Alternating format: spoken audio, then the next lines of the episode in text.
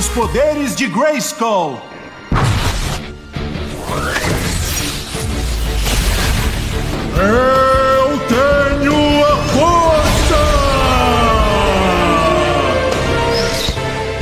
Fala galera, estamos de volta com mais um podcast do Quebrando a Quarta Parede. Eu sou o Fabiano Silva e não dá pra cuidar do jardim sem arrancar umas ervas daninhas. E aí, meus amigos do Quebrando, aqui é o Daniel Marques.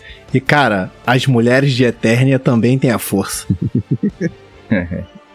Tila que o diga. Igor Silva aqui, quero dizer que Mestres do Universo da Netflix é a desconstrução que eu gostei de assistir. Olha aí, ó, boa. É isso, pessoal. E hoje, nesse episódio, nós vamos estar falando sobre Mestres do Universo. Cara, já vou botar na pedra aí que, assim, He-Man era um desenho que eu assistia quando pequeno, mas nunca fui, assim, tão fã, sabe? Nunca fui um cara de, de ver todas as mídias e tal. Pô, gosto muito daquele filme, mesmo sendo um filme meio, meio datado, né? Mas eu gosto pra Dolph caramba Lundgren. daquele filme, né? É, década de 80 lá e tal. É um daqueles filmes da locadora lá de VHS do meu pai, que meu pai gravava filme, então foi uma fita que eu vi muitas vezes. Então a experiência de ver essa animação e ver toda a desconstrução, como, como o Igor falou, foi uma coisa muito boa, cara. Com- por não ser tão apegado a personagens e a história, pra mim foi, foi muito bom. Você gostou daquela versão do Gwildor? Da onde tiraram É. o Gwildor, cara? Depois eu vou explicar. Ah, beleza. Cara, eu gosto da série. É... Eu, eu me ligava bastante na série original lá dos anos 80, Daniel. Foi um dos grandes desenhos da minha infância, foi He-Man. Eu gostava bastante mesmo. Até das palestrinhas do He-Man no final. A série eu gosto de algumas coisas. Eu não gosto dela como um todo. Ela não é uma série é, tão aclamada por mim, não. Não é que eu acho que, que ela seja ruim. Mas eu não acho que ela é isso tudo. E aí a gente vai conversar um pouquinho. Não é um Matrix 4, mas também não é um Homem-Aranha. E, por aí, casa. por aí, por aí. Minha experiência com He-Man vem desde os bonecos, né? A gente sabe que He-Man, os personagens foram criados antes mesmo de, de existir uma história, né? A Mattel desenvolveu os, os bonecos e colocou pra vender e depois falou, bom, precisamos juntar tudo isso e criar um universo pra vir desenho, pra que se torne mais popular ainda e venda ainda mais. Então, meu primo é, ganhou vários desses bonecos, o Vitor. E eu me lembro de brincar com ele, né? Tinha lá o Mandíbula, tinha o, abelhão lá que eu esqueci o nome dele. E tinha o Adam, tinha o Gato Guerreiro. Pô, era perfeitinho assim, os bonecos muito legais. Então, já assistíamos e já tínhamos esse contato com os action figures da época, né? Os bonecos. Então, tipo assim, passar tanto tempo e de repente me dar conta assim no catálogo da, da, da Netflix, ó, saiu o desenho novo, repaginado do He-Man. Aí fica assim, caramba. Aí quando eu fui ver a respeito, ainda, tipo assim, eu vi que o Kevin Smith, que tava na, encabeçando todo o projeto, e fez uma diretamente uma continuação de onde terminou a série clássica, né? Que teve, acho se eu não me engano, foram 130 episódios. E o start dessa série é justamente logo após ah, o último episódio lá da década de 80. Então, tipo assim, eu vi que foi feito um estudo, foi feito um bom planejamento e deu play pra assistir. E eu confesso que eu gostei muito. Muito da série. E você é uma raridade, Igor, porque muitas das pessoas que não gostaram da série, pra mim, são pessoas que tiveram é, o mesmo tipo de contato com, com He-Man, entendeu? Que tinham bonecos, né? Que gostavam muito da série e tal. E eles não gostaram muito do que foi feito, não. A- a- foi mais na parte 1, assim, eu acho. Eu acabei não conversando com essas mesmas pessoas na parte 2. Mas a galera da parte 1 ficou meio decepcionada.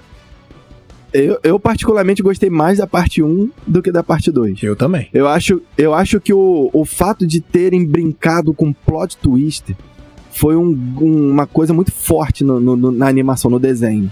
Porque o He-Man da, da série antiga, você sabia que era sempre a mesma receita.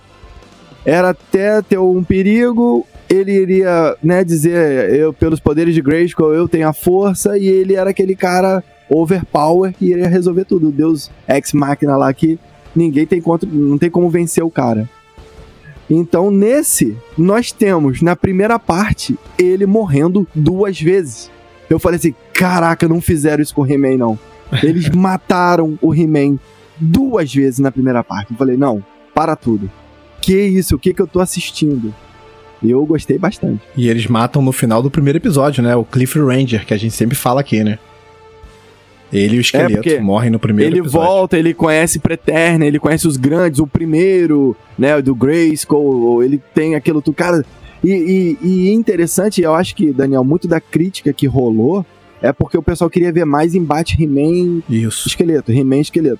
Só que agora eles pegaram e exploraram com para mim com muita competência e maestria o universo do He-Man. Então, tipo assim, nós vemos, cara, é, é como eu falei, né? Houve uma grande desconstrução, mas assim, de- eu acho que o saldo é altamente positivo, porque tudo que foi reconstruído foi muito bom. O visual dos personagens, as cores do, do desenho e a exploração de Eternia. E, o- e os universos, cara, tá tudo ali, cara, e de uma forma brilhante. Quando vendeu o boneco lá atrás, as espadinhas eram separadas. Aquilo ali é o, é o desenho original. E nós vemos o He-Man para poder evitar, é, é, não deixar que tudo se fosse destruído, ele concentrou tudo na espada e as dividiu. Caraca, eu falei assim, cara, eles foram a fundo, eles, eles mastigaram para poder entregar pra gente algo assim muito bem é, ambientado, né? Tornando uma, é, de uma, no sentido canônico, assim, de com muita propriedade. Isso, tipo assim, eu gostei muito. É, o que eu achei bacana na série foi essa ideia de, de trazer essa nova narrativa do, do He-Man, né? É, e essa nova narrativa do He-Man apresenta menos He-Man e mais é, os outros personagens. E eles aprofundam mais nesses outros personagens. E eu acredito que essa tenha sido a maior dificuldade de grande parte dos fãs. É, muitas coisas que eu li de pessoas que não gostaram da série, eles pararam de assistir logo no início, porque os primeiros episódios já começaram a mostrar isso. Olha, a série Mestres do, Mestres do Universo não é basicamente sobre He-Man, entendeu? Ele não é o foco central, ele não é o ponto central. Quem esperava ficar vendo aqui, como vocês falaram, esses embates entre ele e o esqueleto, vai ficar realmente meio frustrado. E aí aqueles fãs mais raiz mesmo, tal, ficaram acho que meio chateados com isso e desistiram da série. Você vê que a maior parte da crítica são de pessoas que abandonaram a série, né? E essa nova narrativa, ela na verdade é até ela foi arriscada. E eu acho que nesse nesse arriscar eles acertaram, mas por um outro lado também é, é, erraram. Assim, apesar de eu ter gostado dessa nova narrativa, eu gostaria de ter visto um pouco mais do He-Man. Porque Mestre do Universo é He-Man, cara, entendeu? É, vem logo na nossa cabeça a ideia do He-Man. Profundidade dele, assim como eu vi de outros personagens. Então, a, a minha crítica fica: eu gosto da profundidade que dá, que se dá na série para os outros personagens, mas eu achei que ficou a desejar um pouquinho mais de profundidade do He-Man. Porque na, na, série clássica lá dos anos 80, nós não temos profundidade do He-Man, nós temos ele como foco central. Mas como você bem disse, é aquele cara que já chegava para resolver. Mas a gente não tinha é, é, é, um pouco mais sobre a personalidade dele, que foi mostrado nessa série em relação aos outros personagens. Então eu gostaria talvez que tivessem trazido um pouco disso também em relação ao He-Man. Eu tenho o mesmo pensamento que você, Fabiano, exatamente o mesmo pensamento. Assim, eu gosto muito da, do rumo que a série toma. Eu sei que para você dar protagonismo pra Tila, o He-Man tem que ficar um pouco de lado, mas eu também gostaria de ver mais um aprofundamento dele, porque como você falou, nenhum dos personagens eram aprofundados na série animada, né? E agora que a gente tem, né, no, novos jeitos de contar história, as pessoas elas buscam, né, histórias mais profundas hoje em dia, né? Do que antigamente. Antigamente era, era aquele negócio, o Igor falou, 130 episódios e era tudo do mesmo jeito. E mesmo assim a gente gostava. Mas quando a gente cresce, fica adulto, a gente quer ver profundidade na história, a gente quer lidar com emoção, quer saber as histórias dessas pessoas, entendeu? E aí o He-Man também não teve isso, né? Foi como você falou. Os outros tiveram e ele não. É, eu tô até focando muito na primeira parte, porque foi a que eu mais gostei. Na segunda parte, a gente vê bastante do He-Man, mas a gente vê também quando ele absorveu a força de uma forma muito crua. E ele ali se tornou uma mistura de Hulk com Conan. É aquele cara que não, não falava direito, meio monstrengo, meio quebra tudo, meio uma ameaça para todos os lados. Tipo assim, é, não era o que eu queria ver, mas eu respeito o roteiro nessa hora. Foi a história que eles quiseram é, complementar. É, e mostrar. Foi mais um plot twist também, né? E foi mais um plot twist. Eu gostei muito, assim, dos plot twists que tivemos na primeira parte, né? o que aconteceu com o corpo, o, pô, quando o esqueleto termina empunhando a espada, dizendo que eu tenho a força, eu falei, não, isso é possível, eu não sabia. Foi uma infância, uma, duas décadas sem saber que isso seria possível. O esqueleto fica, né, full Falcon. Power lá, e caraca, e agora pra segunda parte? Então, só que chega na segunda parte, tem tantos outros plot twists, depois colocou a maligna, né, naquela posição e tal, aí eu já achei que a mão Uhum. viciou. A mão que Uhum. que organizou o plot twist, eu achei que ela ficou mal acostumada. Enfim, eu falei da desconstrução, né? Então, eu, cara, aquela, aquela legião lá do Triclops, né? Que, que adora a, a Motherboard. A placa mãe. Cara, aquilo foi sensacional, porque Muito bom. He-Man é uma combinação de tecnologia e magia, né? E- e daí, tecnologia Igor? magia. E rapidinho, gente- tecnologia, magia e inteligência. E é isso que eu não gosto na segunda parte, quando traz aquele He-Man, como você bem colocou, meio Hulk, meio meio meio Conan, Meio ogro. que é aquele que meio ogro que quebra tudo. Esse não é o He-Man, cara. Se você pensar, claro, a gente tá falando de uma releitura, mas quando você pensa no He-Man, ele é aquele cara forte, né, que resolve a coisa na força e na espada, só que ele é inteligente, cara. Ele é inteligente. Não, Fábio, mas ali eles explicam o Não, o que que eles explicam? Ele invoca o poder de Gresco Sim, sem eu a sei que espada. E aí ele fica na crua forma da força. Eu sei que esse foi o força. motivo, mas eu achei que eu não gostei. É isso que eu quero dizer, eu não gostei disso. Entendo que eles trazem a explicação, mas pra mim não achei legal não. Então, também não era o que eu gostaria de ter visto. Eu também gostaria de, de ter visto mais. Lá no final, quando ele ele recupera pra lutar contra a, a maligna lá, e ele traz o esqueleto na forma overpower do esqueleto. Eu achei que foi uma decisão ruim, só pra poder ele rivalizar Uhum. com ele depois. Ah, tipo assim, são coisas, são decisões do roteiro que eu achei que Kevin Smith se, se empolgou muito. Mas, Tal- cara, talvez- todo, que Talvez, é só te cortando, mas talvez aquela ideia lá da primeira parte que eu falei, que pra muitos fãs ficou faltando aqueles embates entre He-Man e o esqueleto, talvez nessa segunda parte é, ele tenha ouvido, lido, talvez, não sei, só tô conjecturando aqui. E aí falou, pô, não, vamos trazer então uns embates sobre esses caras agora grandão, quebrando tudo. E aí de repente trouxeram aquela ideia, não sei, tô só jogando no ar assim. Não, não, não, isso não foi porque foi feito de uma vez só, eles só lançaram em beleza. duas partes. Mas a, a- o roteiro já estava fechado e já tinha sido. Então, mas ele, mas ele explica isso aí, fazendo um contraponto em relação ao fato do esqueleto não doar nada do poder quando ele tem eles nas mãos, e o He-Man não fazer isso. Que essa é a diferença deles dois, entendeu? Então explica dessa forma. Quando o He-Man tem o poder, ele distribui o poder para as outras pessoas e não fica só para ele, ao contrário do que o esqueleto fez. Essa é a explicação que ele dá. Tá, e o protagonismo da Tila, vocês gostaram? Desde o início lá? Aquela parada de ser independente, cortar o cabelo curtinho, Cara, eu me amarrei. trocar de roupa. Eu me amarrei. Achei muito Primeiro bom. que a Tila com o uniforme que começa na parte 1, já tá. Cara, todos os, os personagens estão repaginados e estão lindos, cara. A roupa dela é branca com as- a borda dourada. Ela tá. E ela, e ela é uma personagem muito forte desde a década de 80. Ela tem a- uma expressividade assim de força, de, de, de, né, de guerreira, que é muito bom. E os motivos dela apresentado pra ela meio que se rebelar é algo muito interessante. Ela fica praticamente cética contra a magia. É que nem o cara que se Isso. frustra na religião e, e, e quer distância. Não importa se você é testemunho de Jeová, se você é mormon, se você é, ca- é católico. Ele quer distância. Ele vira. Ela se.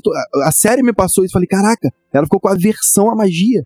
E aí ela segue um outro rumo, só que ela é filha da feiticeira. E ela passa por toda uma transformação e que foi fundamental pra salvar a Eterna. Então, tipo assim, eu achei, eu achei demais, cara. Eu, eu, eu acho que não é, isso não deve ser atribuída culpa da falta É, exatamente. O, o problema, o problema não tá nesse protagonismo da Tila. O problema pra mim está na, na falta de profundidade dada ao He-Man. É isso, que eu, isso que, eu, que eu penso. Até porque, se a gente parar pra ler um pouco, até sobre o que o Igor falou, que os bonecos já, da Mattel já existiam lá atrás, a Tila, ela era chamada, eu tava até dando uma pesquisada, ela era deusa guerreira na época dos bonecos. Ela, já- ela era chamada assim. Então, assim, é- é- essa versão que trouxe dela já trouxe ela mais nesse padrão. E isso eu achei muito bacana, achei bem legal mesmo. Então, eu, não atribuo a- o protagonismo dela de uma forma é, é, pejorativa. Ah, não gostei porque o protagonismo da Tila tirou um pouco do foco do He-Man. Eu acho que não foi isso. Eu acho que faltou eles darem esse foco maior no He-Man. Mas o prota protagonismo dela eu achei esplêndido na série. Então, mas se vocês prestarem atenção, é, tem uma outra personagem que também tem um aprofundamento muito grande, que é a Maligna. Sim, né? Que sim. seria o contraponto da Tila. E o esqueleto também não tem um tanto aprofundamento como o próprio He-Man. Então, como eles eram personagens principais da série animada, acho que a intenção foi realmente essa. Vamos tirar o foco deles, vamos deixar eles meio de lado, meio coadjuvante e vamos dar o foco para as mulheres, tanto de um lado quanto de outro, porque a Maligna também. E a Maligna é até mais interessante porque ela é vilã, né? Sempre que aparece ela em tela, né, aquelas questões morais e tal, a, a, o relacionamento pequeno que ela tem ali com o corpo, que eu achei sensacional, muito bom. Aquela cena é, emocionalmente é forte, assim, quando eles estão lá em Subternia, né? Então acho que ficou muito legal isso, cara. Aí realmente teria que deixar alguém de lado, né? E eles foram escolhidos. Inclusive eu já li umas, umas resenhas na internet, alguns fanboys aí meio zangados, dizendo que He-Man é lacração para tirar a figura masculina e colocar a figura feminina em, em voga aí na série. Eu, eu, discordo disso totalmente, não vejo problema nenhum é, nesse protagonismo que foi dado para Tila no lado do bem e para Maligna do lado do mal. Eu não vejo problema nenhum nisso. Como eu disse, acho que é muito bacana. O que eu não gosto da falta de protagonismo do He-Man é porque ele sempre foi um. Ele é o cara, né? Do, do mestre do, do universo. Então, o que eu achei foi que faltou isso nele, não por conta de ter dado mais protagonismo para elas, entendeu? Então uma coisa para mim não sobrepõe a outra, não. Eu esperava que na parte 2 fosse ter alguma treta muito violenta e o He-Man seria faria valer a fama que nós temos nos 130 episódios da década de 80. Sabe aquele negócio de e, e, apesar de todo o protagonismo dos outros e toda a força dos outros, ele fosse resolver uma parada vital. Mas não foi bem assim a parte 2. Eu acho que é isso que deixou a gente meio, né? Às vezes, e também assim, eu acredito que tenha sido até proposital, porque o nome não é He-Man, é Mestre do Uhum. Universo, Mestres do Sim. Universo. E eles apresentam os antigos mestres e dá a possibilidade de muitos outros poderem também ser mestres dentro desse universo. E, e vocês falaram da Maligna, né? Cara, eu assisti, fiz questão de assistir em inglês por conta dos atores convidados para dar as vozes e vidas para esses personagens, cara. Porque você ter o esqueleto dublado por Mac Hamill, o mentor pro Liam Cunningham, que fez, né, Game of Thrones, como também a Lena Headey. Cara, foi fantástico demais ela como maligna. O tipo da personagem que é, é muito. Daniel que assistiu também aí tudo, né? É muito. Tem muita similaridade. é, é, Esse ser feminino evil, de, né, de poder, de, de, de manipular, de orquestrar, como foi com a personagem do Game of Thrones. É, lembrando que ela é Cersei, lá, então, né? E quando você, quando você ouve a voz dela, você até treme, né, cara? Você fica lembrando de como ela era um personagem, né, muito forte, né? Era, era má, mas não era uma má rasa, né? Ela tinha lá as motivações dela. E era uma personagem que a gente gostava, né? A gente chegou a ter pena dela em certo momento da, da série do Game of Thrones, né? Então ela é, ela é, ela é sensacional, cara. Muito boa atriz e dublando mandou Cara, muito bem. agora, também. se tem uma coisa que eu gostei bastante na série, foi a mudança que fizeram é, no Príncipe Adam. Isso eu gostei muito. O primeiro episódio eu achei estranho. Quando eu vi aquele Príncipe Adam franzino, magricelo ali, com aquele cabelo de ovo, eu achei estranho. Mas depois, é, é, olhando os outros episódios, eu passei a gostar. E aí eu passei a perceber que é, um questionamento meu de criança eu não tive nessa. Que era aquela parada de, pô, o, o, o Adam e o He-Man são a mesma pessoa. Como é que ninguém descobre só porque o cara pegou um bronzeamento artificial, botou lá um colanzinho, uma sunguinha, né? Botou, mudou rosa por um cinza com uma cruz. Ih, a cruz de malta do Vasco caiu pra segunda. É, Que isso. e aí, tipo assim, mudou lá o cabelo, ficou mais, mais laranja. Então você olhava, pô, é a mesma pessoa, ninguém reconhece tal. Então, tipo assim, ó, uma criança já pensava isso. Várias outras coisas já pensavam isso. E essa mudança que fizeram agora, e eu não tô nem falando da personalidade do Adam. Eu tô falando só, primeiramente, da questão física. Isso pra mim já foi muito legal. Porque você já vê realmente a transformação dele a partir de que o poder lá de Grayskull, né, vem sobre ele e faz aquela mudança toda dele fisicamente ali. Isso já para mim foi um ponto muito positivo. A gente tem também o personagem do, do mentor, né? Do Duncan. E eu acho sensacional uma fala da Maligna que ela fala que ele é o personagem, ele é o, a pessoa mais perigosa de Eternia, né? Isso dá um. É, porque um o, o mentor a gente sabe, ele, né, cara? Inteligência em pessoa, né? Inteligência em pessoa. Toda a inteligência que partia lá do, do, do palácio vinha da mente dele, não vinha de mais ninguém, nem do rei. Isso desde a série original, cara, eu falava, pô, o mentor que tinha que ser o rei. Era ele que pensava tudo, cara. Ele que pensava tudo, as estratégias tal. e E é engraçado. E aí também a gente vê essa diferença, né? Na série clássica lá, a gente tinha o mentor, né? Sendo especificamente o mentor da Tila, né? Nesse, ele já não é tão mentor dela assim. Não, e é legal que tem muitos subtextos ali, né? Em relação ao relacionamento de, de filha com pai, relacionamento de filha com mãe. Isso dá uma, dá uma profundidade legal para esses assuntos também. Eu gostei, né? E a Tila sempre ali no, no, no meio de tudo isso, né? Não, sem contar também o, o visual do mentor, cara. Ele saiu da. Tirou o bigode de Ned Flanders que ele tinha lá da, da década de 80 para um coque samurai. Caraca, que perso... Rapaz, eu assistiria qualquer outro spin-off da Tila, do mentor, de, de tantos outros personagens ali, cara. Até o Gorpo, que, né, tá demais, tá. Pô, o corpo volta depois.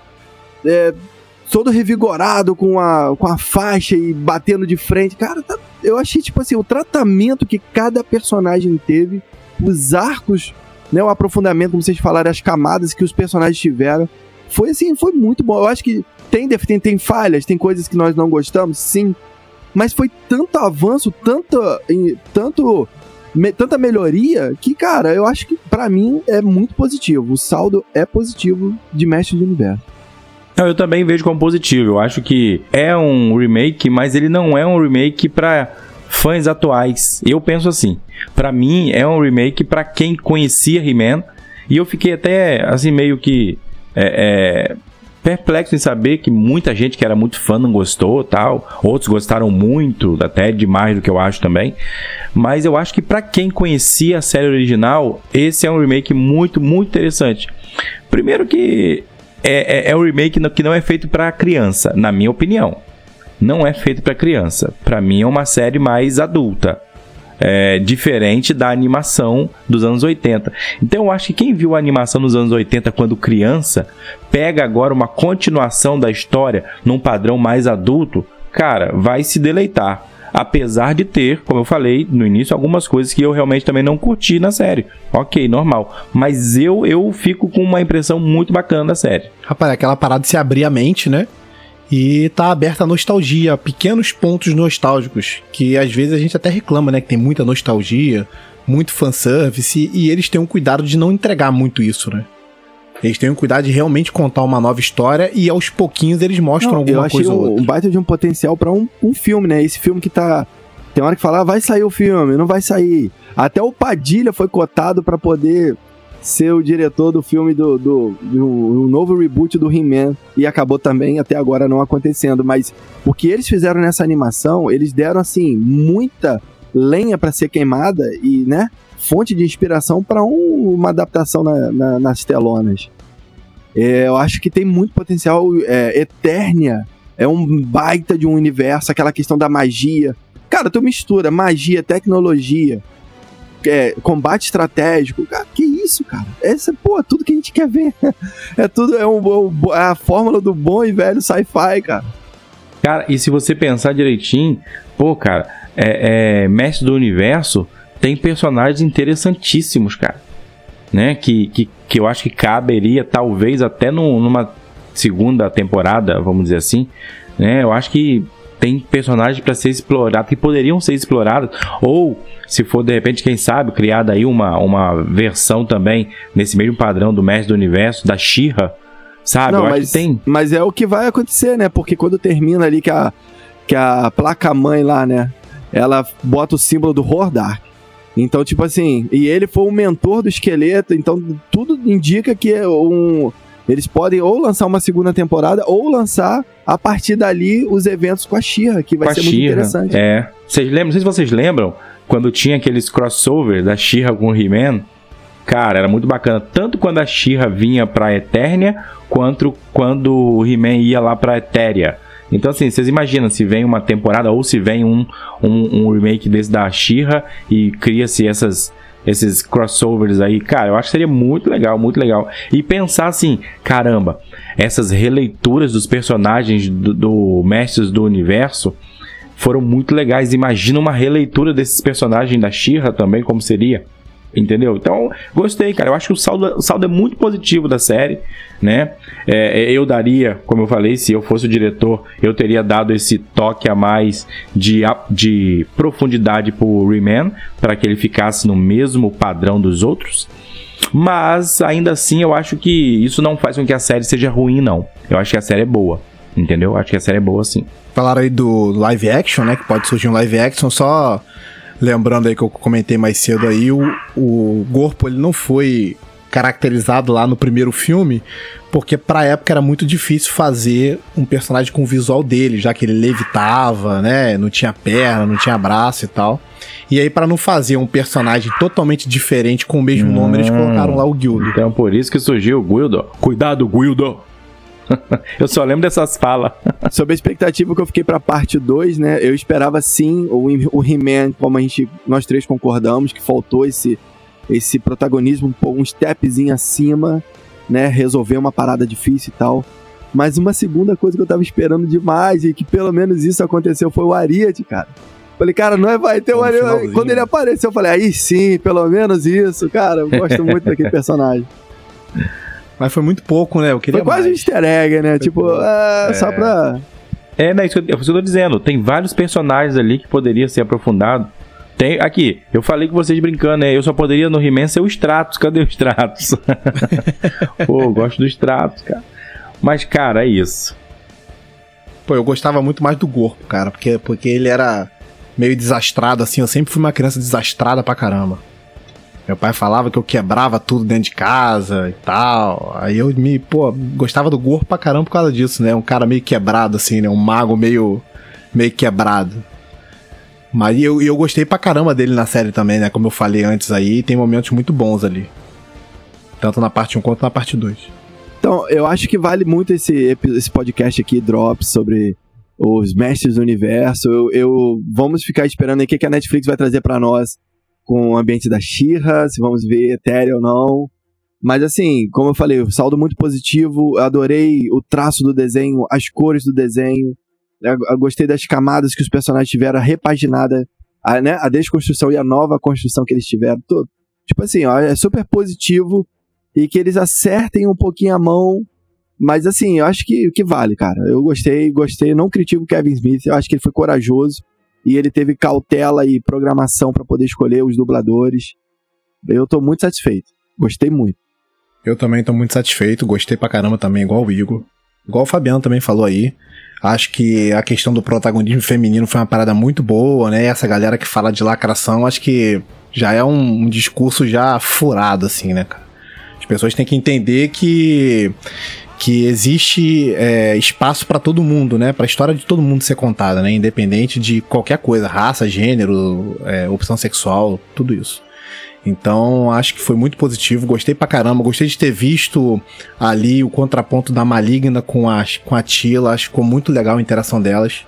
A questão dos personagens que o Igor falou aí, que são os atores que vieram pra poder dar a voz também é muito bom. E todos os outros personagens que também tem um pouco de aprofundamento, né? A gente não comentou, mas tem a Andra lá também, né? Que mais, um, mais uma personagem feminina também muito boa, né? Uma inserção muito boa. E, cara, a gente fica na, na expectativa. Foi muito divertido assistir Mestre do Universo pra mim. Foi a experiência que eu tive, assim. É, eu vi um episódio, às, às vezes eu via é, antes de entrar no trabalho e tal, e às vezes eu tinha que entrar pra trabalhar. Eu falava assim, pô, queria ver mais um, cara, porque tá muito legal. Então, essa foi a minha, minha experiência aí com Mestre do Universo. Acho que a- a- o saldo é muito positivo. Vamos, vamos esperar aí uma segunda, segunda temporada, o que, que vem pela frente. Isso aí. Pra mim o saldo é positivo também, gostei. Como eu falei, tem alguns pontos que eu acho que poderiam ter sido melhores, mas pensando em que eu revi aí uma série da minha infância e hoje com uma visão mais adulta, né? Foi trazida essa série. Acho que foi bem bacana. Acho que nem caberia trazer essa série com aquela visão tão infantil dos anos 80.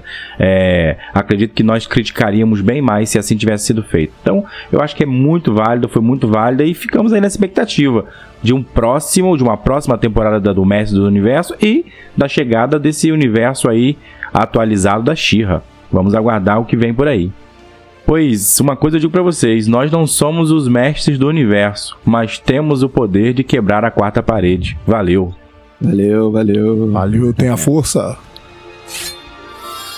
Pelos poderes de Grayskull.